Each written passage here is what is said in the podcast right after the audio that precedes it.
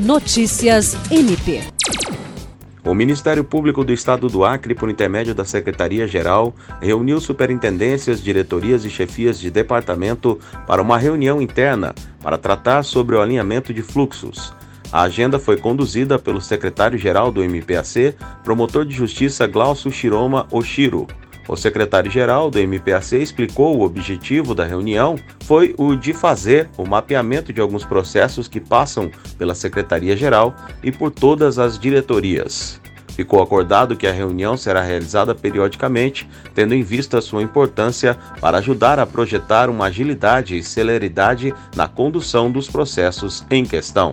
William Crespo, para a Agência de Notícias do Ministério Público do Estado do Acre.